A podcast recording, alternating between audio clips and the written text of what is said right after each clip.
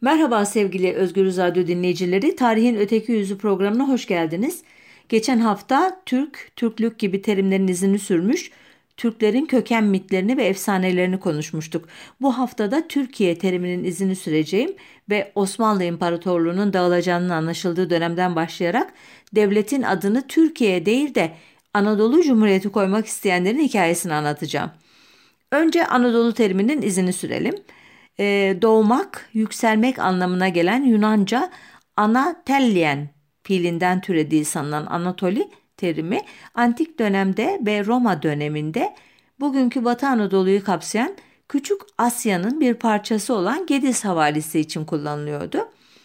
7. yüzyılda Bizans İmparatoru Herakleios hükümranlığındaki toprakları Tema denilen idari bölgelere ayırdığında bugün İç Anadolu'da denilen bölgenin güneyindeki topraklara Tema Anatolikon adını vermişti.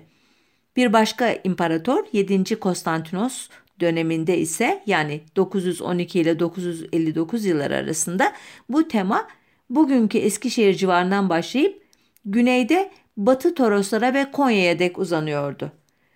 Yıldırım Bayezid 1393'te Rumeli'ye geçerken Timurtaş Paşa'yı Anadolu Beylerbeyi olarak Ankara'da bırakmıştı. Bizans'ın Anatolika eyaleti yani Temas'ının topraklarını kapsayan Anadolu eyaletinin merkezi 1451'de Kütahya oldu. Anadolu eyaleti 2. Mahmud'un 1826'da Yeniçeri Ocağı'nı kaldırmasının ardından Aydın, e, bugünkü İzmir e, havalisini kapsayan e, vilayetti bu ve Hüdavendigar yani Bursa vilayeti ve Kastamonu ile Ankara olmak üzere dört eyalete bölündü. Bunlardan anlaşıldığına göre Osmanlı Devleti için Anadolu demek derken Ankara'dan öteye geçilmiyordu. Hızlıca bir e, adım atarak e, 1900'lü yıllara gelmek istiyorum. 1902'de Mısır'da çıkarılan Anadolu dergisinde Anadolu belki de ilk kez bir Türk vatanı olarak betimleniyordu. Ama elbette e, bu dergiyi çıkaranların Anadolu derken hangi coğrafi bölgeyi kastettiklerini tam olarak anlamak mümkün değildi. Bu dergiyi 1908'de Konya'da, 1909'da İstanbul'da, 1911'de İzmir'de çıkarılan Anadolu adlı dergiler izledi. Bu yayınların ortak özelliği İstanbul karşısında Anadolu'yu savunmak, saraya karşı halkın sorunlarını seslendirmekti. Bir düşünce akımı olarak Anadolucu harekete dair ilk işaretler ise İslamcı çizgideki Sırat-ı Müstakim dergisinden ayrılarak 1913'te İslam Mecmuası'nı yayımlayan Musa Kazım Efendi, Mehmet Şemsettin ve Halim Sabit'in yazılarında belirdi. Anadoluculuk fikrini güçlendirecek gelişmeler yoldaydı. İttihatçıların ideoloğu Ziya Gökalp, Birinci Dünya Savaşı arifesinde yazdığı Kızıl Elma destanında düşmanın ülkesi viran olacak, Türkiye büyüyüp Turan olacak diyordu ama savaşın seyri Turan'ın bir hayal olduğunu, kurtuluşun ise Anadolu'ya çekilmek olduğunu acı bir şekilde göstermişti. 1912'de İttihatçı aydınların kurduğu Türk Ocağı 2. Kongresini 14 Haziran 1918'de toplamıştı. Kongrede o zamanlarki deyişle Türkiye ve Anadolu terimleri etrafında tartışmalar yaşandı. Ocağın nizamnamesinin ikinci maddesinde yazan Ocağın maksadı Türklerin harsi birliğine, medeni kemaline çalışmaktır. Ocağın faaliyet sahası bilhassa Türkiye'dir ifadesindeki Türkiye, Ziya Gökalp'in formüle ettiği dünyadaki bütün Türkleri tek çatı altında toplamayı hedefleyen Büyük Turan ülküsünü ima ediyordu. Bazı üyeler bilhassa Türkiye kaydının nizamnameye geçmesinin doğru olmadığını söylediler. Çünkü onlara göre Anadolu Türkleri son derece bedbah ve desteğe muhtaç durumda iken Büyük Turan hayalini takip etmek yanlıştı. Halde Edip adı var. Bu fikri destekleyenlerden biriydi ama ilk gün bu konuda herhangi bir karar alınamadı. Halde Edip Hanım Kongrenin ardından 30 Haziran 1918 günkü Vakit gazetesinde şöyle yazıyordu. Evimize bakalım. Türkçülüğün faaliyet sahası başlıklı yazı e, yazarın Turancılık ülküsüne bağlılığını belirtiyor ancak bunun mevcut koşullarda gerçekleşmesinin zor olduğunu, dolayısıyla önceliğin eve yani Anadolu'ya verilmesi gerektiğini vurguluyordu. Tartışmanın ocak dışına taşması üzerine tepkiler gecikmeyecekti.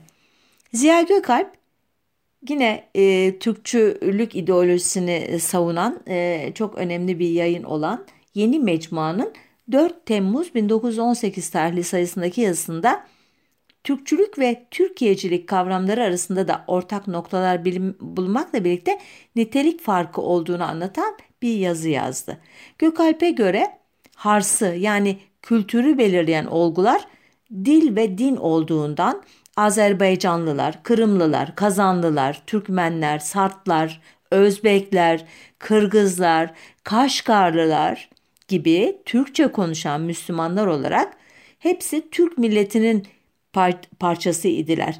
Yazara göre evimize bakacak vakit bulabilmek için etrafımızdaki kardeş Türk evlerinin yerleşmesi lazım idi. Bu itiraz etkisini gösterdi ve kongrenin ikinci oturumunda Türkiye'cılar geri çekildi ama nizamnamedeki ifadeler aynen kaldı. Peki tartışma bitmiş miydi?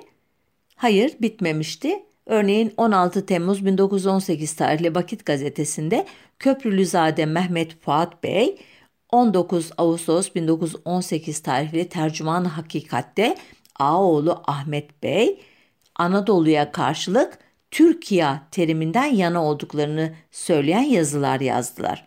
Halde Edip Hanım 23 Ağustos 1918 tarihli vakitte Türkiye'cılık yoktur başlıklı yazısında önce biraz geri adım atarak büyük Türkçülüğe, Turancılığa bağlılığını dile getiriyor ama sonra müşterek idealin geniş e, yolunda herkes kendi mahallesinden çarpık sokaklarından yürüyerek gidebilir diyerek çizgisini koruyacağını ima ediyordu. Nitekim Halide Hanım 1919'da Rusya'daki e, Narodnikler hareketinden esinlenerek ki bu Narodnik teriminin e, Türkçe karşılığı halka doğru idi. Bundan esinlenerek Anadolu'ya uygarlık götürmek amacıyla kurulan Köycüler Cemiyeti'nin başkanlığını üstlenecek ve kendi yolundan gidecekti. Birinci Dünya Savaşı'nın Osmanlı İmparatorluğu açısından e, hezimetle sonuçlanmasından sonra 30 Ekim 1918'de imzalanan Mondros Mütarekesi e, vatanın sınırları konusunda e, ki belirsizlik ortamını e, yaratmıştı ve bu e, biraz önce anlattığım tartışmalar bu ortamda kaçınılmaz olarak alevlendi. Ee, Anadoluculuk yerine memleketçilik demeyi tercih eden Hilmi Ziya Ülken Bey bu dönemde Reşat Kayı Bey ile birlikte el yazması 12 sayfalık bir Anadolu dergisi çıkardı. Sadece mülkiye öğrencilerine dağıtılan Anadolu'nun bugünkü vazifeleri adlı bir de kitap yazdı. İttihatçıların bir bölümünün romantize ettiği Anadolu algısı milli mücadelenin başlamasıyla daha da somutlaşacaktı elbette. Samsun, e, Amasya, Erzurum, Sivas, Ankara gibi Anadolu kentlerinde şekillenen milli mücadele stratejisi Anadolu'yu sadece bir sığınak değil, aynı zamanda mazlum ve mağdur bir halkın yeniden şahlanışının mekanı haline getirdi.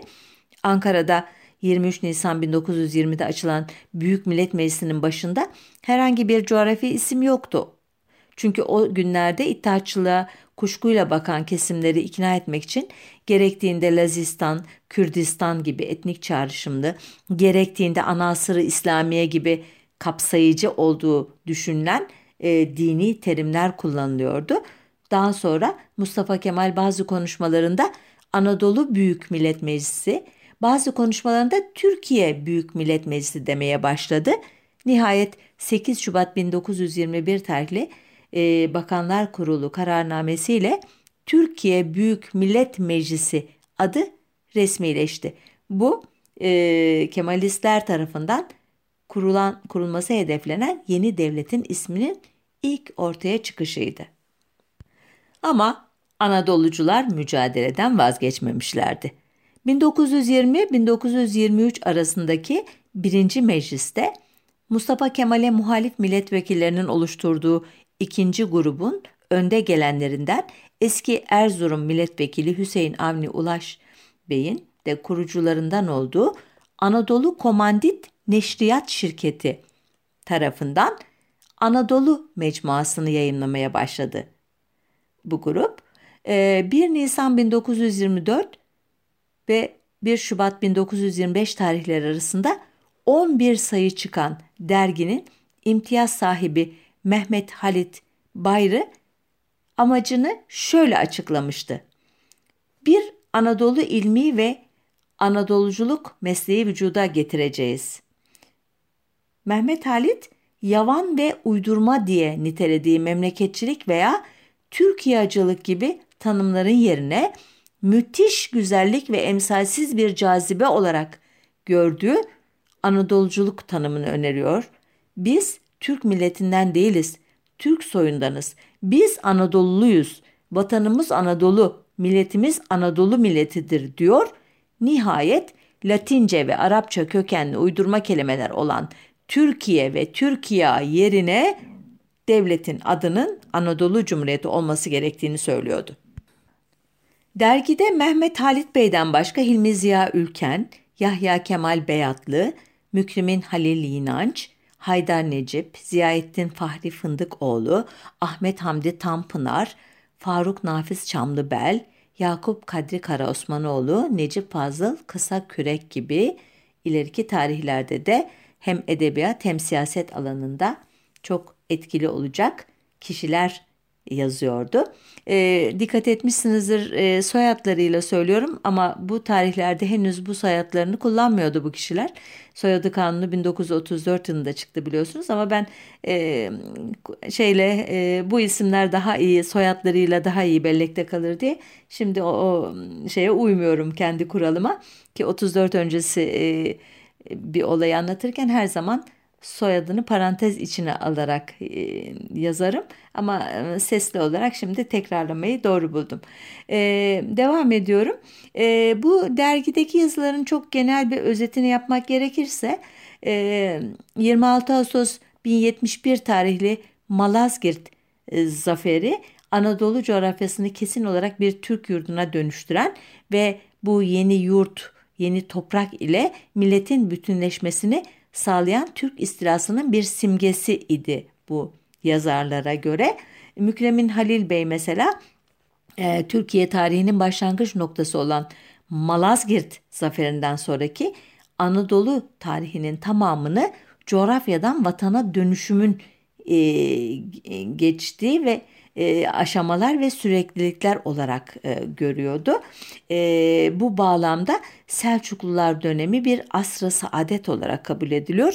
Genel olarak Osmanlı döneminde Anadolu'nun yani öz vatanın gerçek sahibi olan Türkmenlerin ihmal edildiği ve dışlandığı iddia ediliyordu. Ee, bu derginin yazarlarına göre müstemlekeli olarak nitelenen İttihat ve Terakkiciler ise Anadolu'yu istedikleri gibi kullanmakla suçlanıyordu. E, derginin e, ortak yayımlanan 9, 10 ve 11. sayısında imzası olarak çıkan Kürdistan yoktur başlıklı yazıda ise dergi yazarlarından Mükremin Halil'in Yeni Günet'te çıkan bir makalesi konu ediniyordu. Mükremin Halil Bey 13 Şubat 1925'te patlak veren Şeyh Said isyanı nedeniyle Doğu Anadolu'nun bir kısmına haksız ve asılsız olarak Kürdistan adı verilmesinden yakınıyor ve sadeleştirilmiş Türkçe ile şöyle diyordu. Halbuki hakikatte Anadolu'nun hiçbir tarafında Kürdistan denilecek bir yer yoktur. İsimleri sayılan tarihçilerin Kürdistan dedikleri mahalde ki Anadolu'nun doğu bölgesidir burası M.Ö. 6. asırdan evvelki zamanlarda Urartu ve Halt namında iki kavim otururdu. M.Ö. 6. asırda Frigyalıların bir şubesi olan Ermeniler buraya geldiler ve Türk istilasına kadar burası Ermenya diye adlandırıldı. Hicri 5. asırda Türk istilasıyla Türklere vatan olan bu topraklarda Selçukiler, Melik tayfası ve nihayet Osmanlılar devrinde tamamıyla Türk diyarı halinde kaldı. Kürtler kadar Ermenilere de izafe edilen bu yerlere ne Kürtlerin ne de Ermenilerin maddi ve manevi hiçbir alaka ve münasebetleri yoktur. Bu makale, bu e, daki tezler e, görüldüğü gibi e, Anadolucuların 1071'e kadar Türk olmayan unsurları ne demekse artık bu Anadolu halkları arasında saymaya gönülleri olmadığını gösteriyordu. Ee, Anadolucuların e, 1071'i e, bir dönüm noktası olarak ele aldıklarını ve bu tarihten önce Anadolu'da yaşayan Türk olmayan halkları e, kapsamaya niyetleri olmadığını söyleyerek bitirmiştim ilk müzik öncesi cümlemi hatırlarsanız. Bu Anadolucuların Mustafa Kemal'e bakışı da oldukça mesafeliydi. Örneğin Eskişehir mebusu Mehmet Arif Bey'in yazdığı Anadolu İnkılabı adlı tanıtım e, kitabın tanıtım yazısında Anadolu İnkılabı'nı birkaç kişinin eseri zannedenler Mustafa Kemal Paşa ve arkadaşları evvelden hazırlanmış ve ayaklanmış bir cereyanın başına geçmişlerdi gibi ifadeler vardı ki e, çok da haksız değillerdi. Hatırlarsanız 19 Mayıs 1919 neyin tarihidir e, başlıklı e, sohbetimizde e, size bu konudaki alternatif anlatıları aktarmıştım. Derginin yazarları arasında Hüseyin Avni Bey'in olduğunu da hatırlarsanız söylemiştim. Bu kişi e, Mustafa Kemal'le muhalif olan ikinci grubun önemli liderlerinden biriydi. Hüseyin Avni Bey'in e, Anadolu Cemiyeti e, Başkanlığında Anadolu Cemiyeti adı altında örgütlenmeye çalıştı bu Anadolucular ama 1925 tarihli takriri sükun kanunu yüzünden bunu yapamadılar ve dergi kapanmak durumunda kaldı. E, biliyorsunuzdur çoğunuz ama yine de bir parantez açayım. E, Şeyh Said isyanı e, bahanesiyle 4 Mart 1925 tarihinde çıkarılan takriri sükun kanunu yani ses ne diyeyim size bir yasaklamalar kanunu. Sağdan soldan İslamcısı işte milliyetçisi yerel basını İstanbul basını ayırt etmeden önce bütün basın üzerine bir yüklenmişti. Pek çok gazeteci ve muhalif istiklal mahkemelerinde yargılanacak ve e, Cumhuriyet döneminin e, ikinci partisi olmaya aday olan Terakki Perver e, Partisi, e, Terakki Perver Cumhuriyet Partisi e, kapatılacaktı bu kanuna dayanarak. E, şimdi bu kanunun Anadolucu e, akım üzerinde de tabii ki yasaklayıcı bir rol olduğu e, anlaşılıyor. E, Turancılık ve İslamcılık gibi hudut tanımayan ideolojilere karşı yerel bir ideoloji olan e, buna e, şehre karşı köyü temsil etmeyi de ekleyebiliriz. Anadoluculuk hareketinin ikinci evresi bu şekilde sona erdikten sonra bir yandan e, Türk Ocağı teşkilatları aracılığıyla evin içine dönüldü. Bir yandan da Müslüman Türk etnisitesini merkeze alan Türk Ulus Devleti'nin inşasına girildi ve Türk tarih teziyle Turancılar romantik göndermeler yapıldı. Böylece de e, bir anlamda zevahir kurtarılmış oluyordu. 1930'lardan itibaren Anadoluculuk hem dönüm, e, Çığır Millet gibi dergilerde romantik tarzda işlendi hem de Hilmi Ziya Ülke'nin e, ideolojik Anadoluculuk diye adlandırdığı hareketlere e, işte Remzi Oğuz Arık, Mehmet Kaplan, Mümtaz Turhan'ın öncülüğündeki milliyetçi Anadoluculuk, Hüseyin Avni Bey'in damadı Nurettin Topçu'nun öncülüğündeki İslami Anadoluculuk gibi e, değişik e, kollara ayrıldı diyeyim size. Bu akımların hepsi de vurguyu Türklüğe yaptılar e, ve Kürtler, Ermeniler, Rumlar ve diğer gayri Türk unsurlara hiç değinmediler. Ya da değindikleri e, anlarda da olumlu ve kapsayıcı bir dil kullanmadılar. Aksine dışlayıcı, ötekileştirici bir dille ele aldılar. E, 1960'lar Anadolu ve Anadoluculuk kavramının yeniden moda olduğu yıllarda e, Cevat Şakir Kaba Ağaçlı ki Halikarnas balıkçısı e, takma adını kullanarak yazıyordu biliyorsunuz. Sabahattin Eyüboğlu, Azra Erhat, Ekrem Akurgal, Vedat Günyol, İsmet Zeki Eyüboğlu, Melih Cevdet Anday, Orhan Buruyan, Nurullah Ataç gibi e, çeşitli e, edebiyat ve düşün insanlarının başını çektiği Mavi Anadoluculuk akımı kültürel alanda önemli etkiler bıraktı. Ama e, bir siyasi projeye dönüşmedi. E, aynı yıllarda Türk teriminin iticiliği ve Kürdistan teriminin yasak olması yüzünden Kürt aydınları arasında da Anadolu terimini kullanma yaygınlaşmaya başladı. E, bunun nedenini e, ben bir parça açıkladım ama e, kendi ağızlarından nasıl anlatıyorlar diye bir kaynağı e, taraması yaptığımda 1970'li yılların ilk yarısında İsveç'te Uppsala'da sürgündeki Kürtler tarafından çıkarılan Bahoz adlı derginin 1973 tarihli sayısında yazar e, şöyle bir cümle kurmuştu.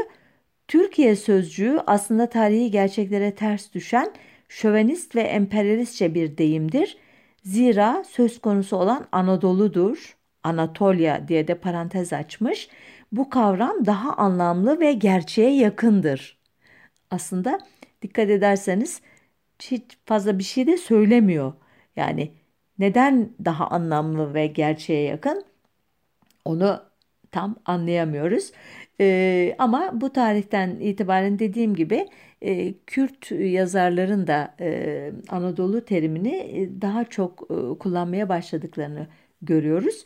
E, siyasi bir kavram olarak Anadoluculuk fikri e, dolaylı yoldan da olsa tekrar e, Haziran 1987'de Avrupa Parlamentosu'nun 1915 Ermeni soykırımını tanıması ve Türkiye'nin üyelik başvurusunu reddetmesi ile olmuştu.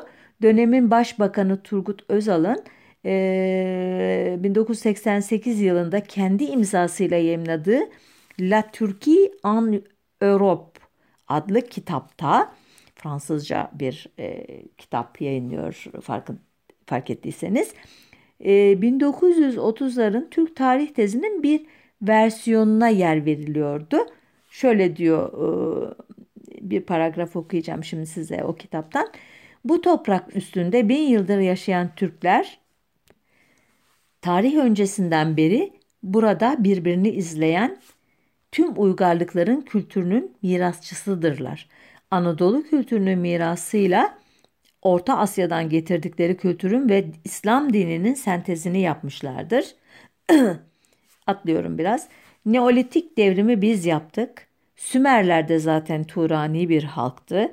Anadolu uygarlıklarını yaratanlar yerli halklardı.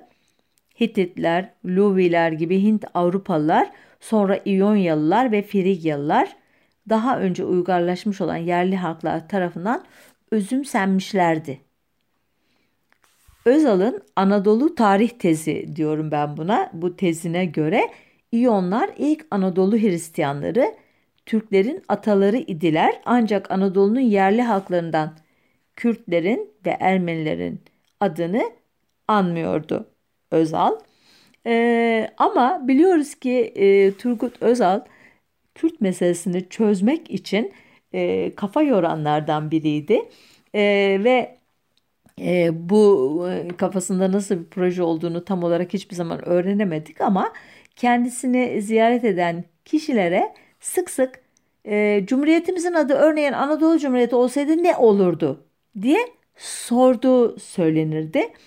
E, ne gibi cevaplar aldığını öğrenemedim hiçbir zaman ama e, yukarıdaki tarihçeye bakınca ve e, çeşitli programlarda bölük pörçük de olsa size aktarmaya çalıştığım o Türkçülük fikriyatının gelişim hikayesini, Kemalistlerin bunu nasıl bir e, ulus devlet ideolojisi haline getirdiklerinin hikayesini hatırlayınca e, Anadolu Cumhuriyeti olsaydı dahi içeriğin değişmesinin çok zor olduğunu düşünüyorum. Yine de e, bu Özal'ın bu soruyu sorduğu dönemlerde e, Kürt aydınları arasında Anadolu e, teriminin izini, Anadolu terimini nasıl kullandıklarının izini e, sürdüğümüzde e, Gürdal Aksoy'un bir çalışmasından e, size aktarma aktaracağım bazı şeyleri. E, modern dönem araştırmacılığından Faik Bulut'un 15, 16, 17 Kasım 1992 tarihli Özgür Gündem gazetesine yayınlanan Kürtler milattan, İslam'dan, Türklerden ve Osmanlılardan önce Anadolu'daydı başlıklı yazısı örneğin e, Faik Bulut'un Anadolu merkezci yaklaşımının e, açık bir ifadesi e, olmalı. E, makalenin 15 Kasım 1992 tarihli bölümünde Malazgirt'te Alparslan'a hizmet eden Kürtlerden söz ediliyor ve bu Kürtler de Alparslan'ın ordularıyla birlikte İç Anadolu'ya akıp gittiler deniyor.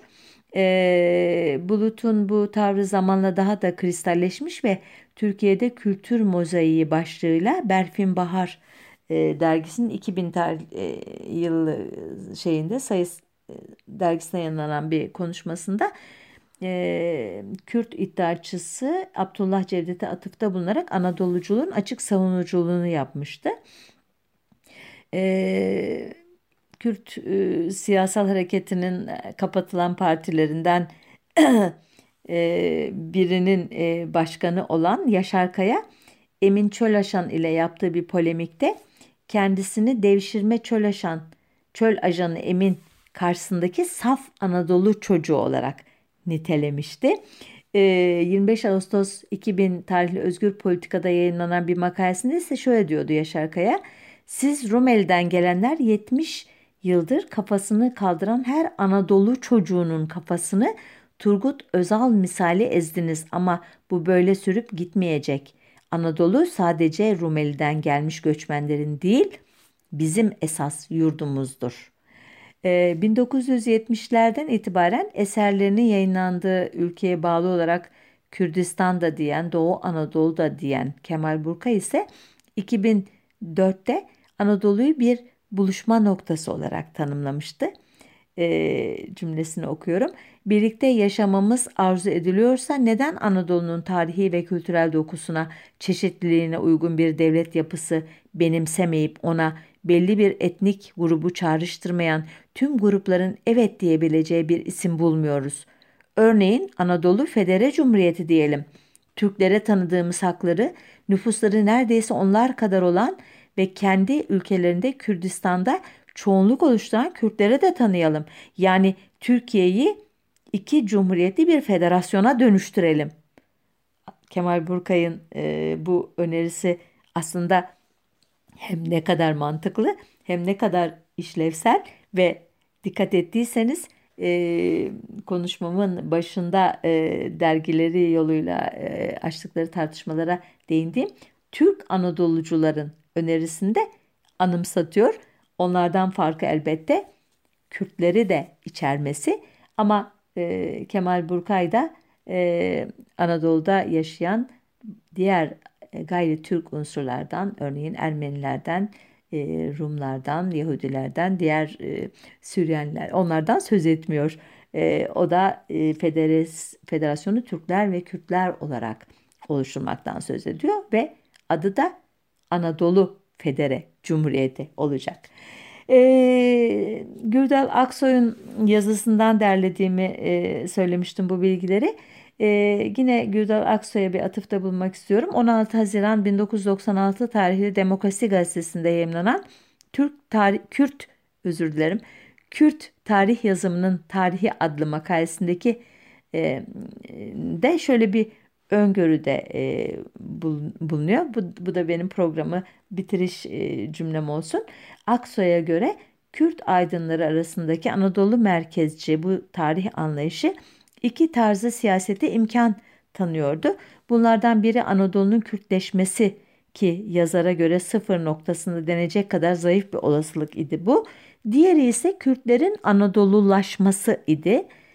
Ee, bugün bu yollardan hangisine doğru gittiğimizi e, söyle, söylemeye kalkarsak herhalde e, maalesef bütün e, Anadolu'nun Türkleştirilmesi e, ve Müslümanlaştırılması ve üstelik Müslümanlığın da Sünni e, mezhebinin e, egemen kılınması e, yolunda hızlıca gidildiği ortada. Halbuki e, ihtiyacımız olan Trakya'nın, Anadolu'nun, Kürdistan'ın çok etnili, çok dinli, çok dilli, çok kültürlü ama hepsinden önemlisi birey ve insan hakları temelinde demokratik biçimde örgütlenmeye doğru gitmesi olduğu açık. Ama e, dediğim gibi ufukta henüz buna dair bir işaret görülmüyor. E, bu temenniyle programı bağlayalım. E, bayram tatilinizin güzel geçmesini dileyelim. sanıyorum bayramda program yapmayacağız. Bir sonraki hafta bir başka önemli tarihsel konunun öteki yüzüne bakmak üzere. Hoşçakalın diyorum.